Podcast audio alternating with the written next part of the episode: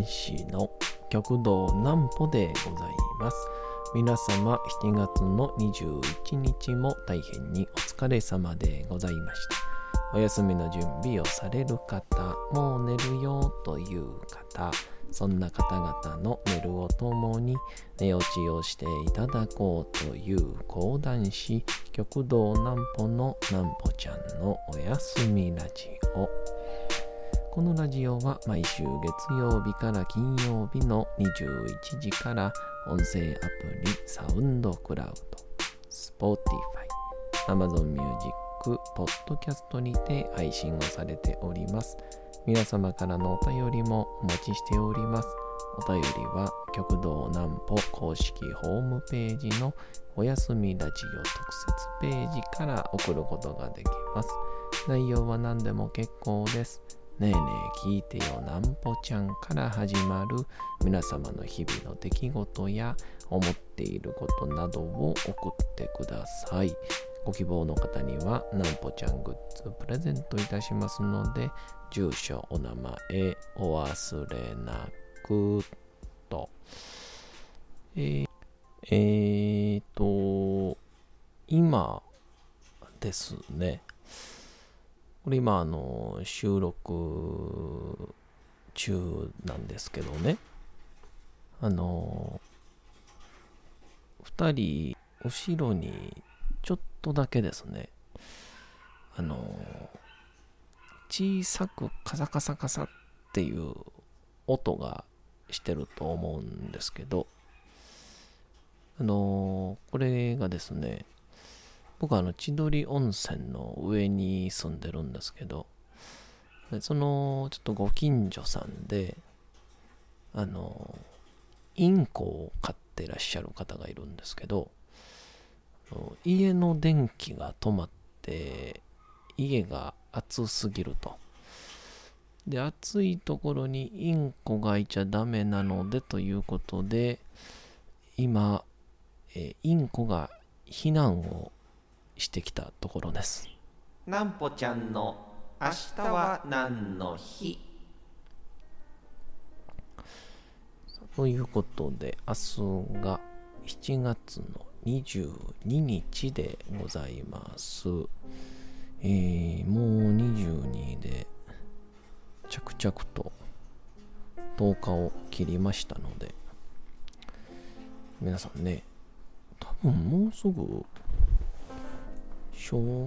学生とかのメンバー、小中高は夏休みっすよね。さあ、何の日でございましょうか。下駄の日。下駄の寸法を表すのに、七寸、七分など7がよく使われること。下駄で歩いた後が2に漢数字の2ですね。に見えることを合わせて全国木製履物業組合連合会が7月の22日に記念日を制定しております。夏休みなどのイベントごとが増えてくる時期でもあり浴衣に合わせて下駄を履く機会も増えることから日本の伝統的な履物である下駄の良さを見直してもらいより親しんでもらうことが提唱されていますと。僕はあの下駄ではないんですけどこう講談師になる前からあのセッターをですね履く、まあ、習慣というんでしょうか、えー、結構あってうんやったのであの結構ねあの下駄やセッタやみたいなのですね。まあ、ちっちゃい頃から履いていたせいかあのー、下駄とかでねあのー、足を入れて親指入れるところあると思うんですけどそこが結構ね指が強いっていう、えー、そんな、えー、特性を、えー、持ち合わせております。えー、ぜひともぜひとも皆さんあのあそこが鍛えられると足の力がこう踏みしめが強くなってものすごく健康にいいらしいですね。であのー、今後ろにインコの、えー、ラブちゃんっていうねラブちゃんがいるんですけど。あの、まあインコなのでまあちょこちょこ言葉喋ったりするんですよ。でまあ多分今はねちょっと初めての場所に来たのでちょっともしかしたら、えー、同点というか落ち着かないかもしれませんけど、まあ、今から約そうですね。フリートークの間あと10分ぐらい。ラブちゃんが落ち着いてきたら、えー、ラブちゃんの言葉がねこのラジオに入ってくるかもしれませんけど。そしたらあの皆さんが実際にあのインコを買ったら寝るとき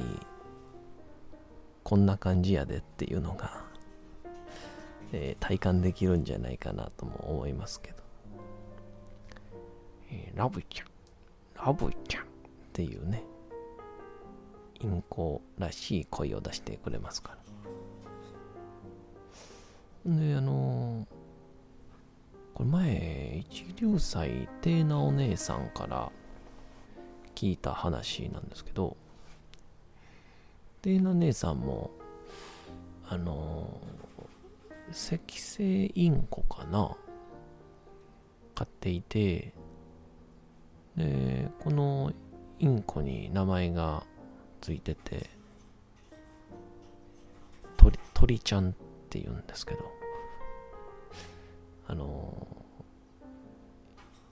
ま、赤星インコよりもジャンルが広なるっていうね、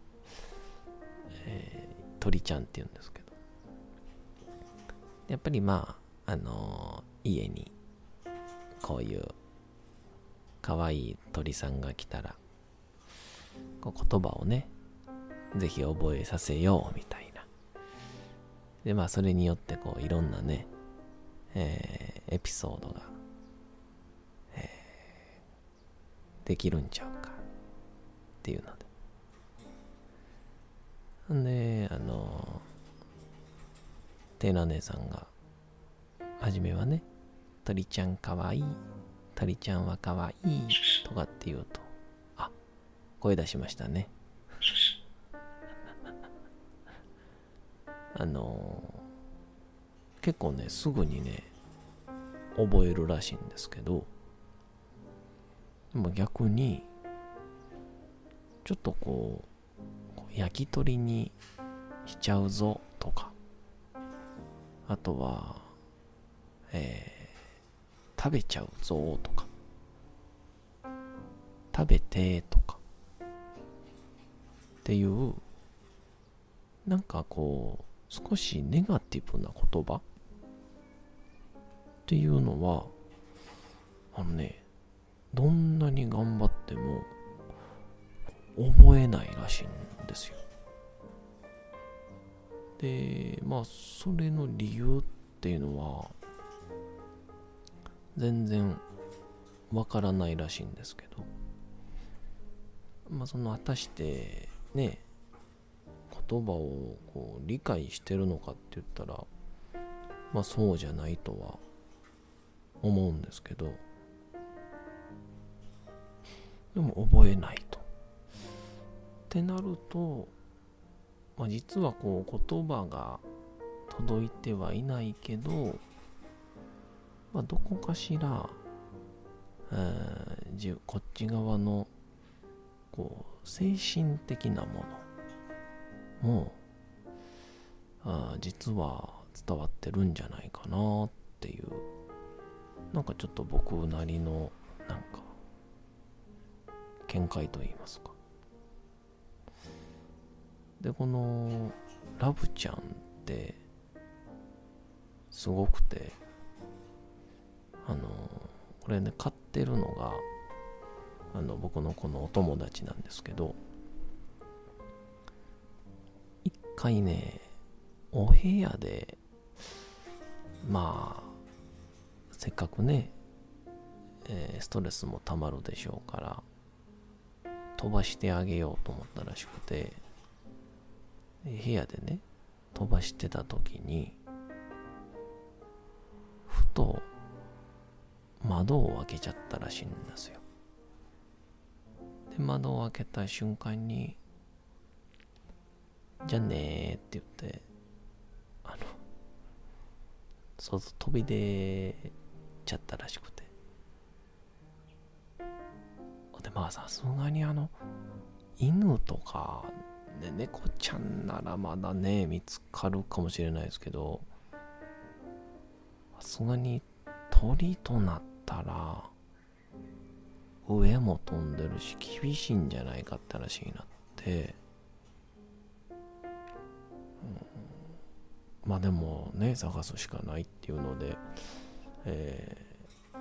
こう創作願いみたいな感じでねこの子を探してますと。でもし見かけたらラブちゃんかわいいラブちゃんかわいいって言ってあげてくださいと。そしたら反応しますみたいな感じでやって。で警察にも伝えてご近所でビラもたくさん配ってえー、毎日のようにこのラブちゃんを、えー、探し続けたところまさかのまさか。見つかるっていうですね、えー、その書いてた通りかな、えー、ラブちゃんかわいいって言ったら向こうからラブちゃんかわい。いって言ってくれてでその心優しい人が優しく保護をして持っといてくれたみたいな。預かっといてくれたってなって、えー、奇跡の、うん、救出劇と言いましょうか。いやすごいっすねっていう話になって、まあ、そんな流れがあったので非常に僕も、ああ、あの子ね、みたいな感じで知ってたので、まあ、我が家に招いたわけなんですけど、あの、こういうのってね、やっぱりあの、流れになっていきますから、まあ今回はね、ラブちゃんというインコでございましたけども、もしかしたら、えー、次は、ハムスター、えー、ハムスターの次は、猫？犬？ワニ？みたいな。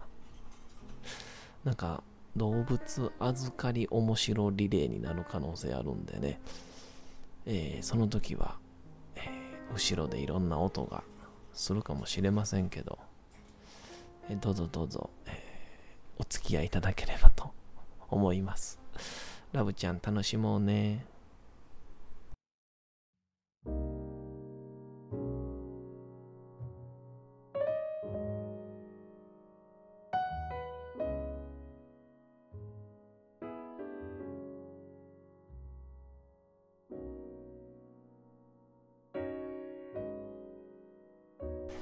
さて時刻はうとうと朗読会の時間となりました。皆様小さい頃眠れなかった時にお父さんお母さんおじいちゃんおばあちゃん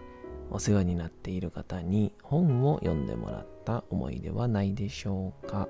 なかなか眠れないという方のお力に寝落ちをしていただければと毎日様々な物語小説をお届けしております。本日お読みしますのも三島由紀夫の金閣寺でございます。まあの金閣寺とこう言葉がいろいろ出てくるので、まあ、もしかして言葉に何かラブちゃんがリンクをした場合、えー、うとうと朗読会の途中でキュピーって言うかもしれませんけどご容赦ください。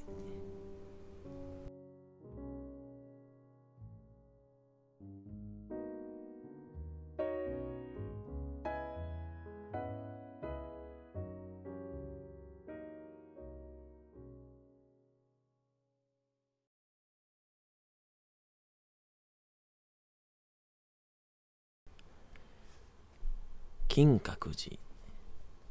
三島由紀夫。長州はたちまち履いていた靴を脱いで頭の上に乗せて出て行った。南仙和尚は断じて言ったああ今日お前がいてくれたら猫の子も助かったものを。大体右のような話で、とりわけ長州が頭に靴を乗せたのは難解をもって聞こえている。しかし老子の講話だと、これはそれほど難解な問題ではないのである。南仙和尚が猫を切ったのは、自我の名門を断ち、名門妄想の根源を切ったのである。非常の実践によって猫の首を切り、一切の矛盾、対立、自他の確執を断ったのである。これを説人等と呼ぶなら、長州のそれは活人権である。泥にまみれ、人に蔑まれる靴というものを限りない寛容によって頭上にいただき菩薩道を実践したのである。老子はこのように説明すると日本の敗戦には少しも触れずに講話を打ち切った。私たちは狐につままれたようであった。なぜ敗戦のこの日に特にこの公安が選ばれたのか少しもわからない。死室へ帰る廊下で私は鶴川にそういう疑問を訴えた。鶴川も頭を振っていた。わからんな。騒動生活をしなきゃわかりっこないよ。それでも今夜の講話の味噌は戦争に負けた日に何もその話はしないで猫を切る話なんかしたことだと思うよ。戦争に負けたからといって決して私は不幸なのではなかった。しかし老子のあの満ち足りた幸福そうな顔は気にかかった。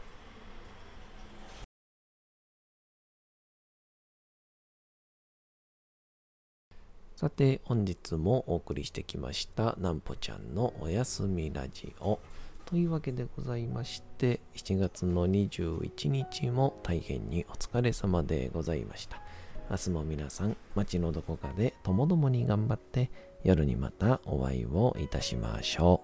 う。なんぽちゃんのおやすみラジオでございました。それでは皆さん、おやすみなさい。すやすやすやーん。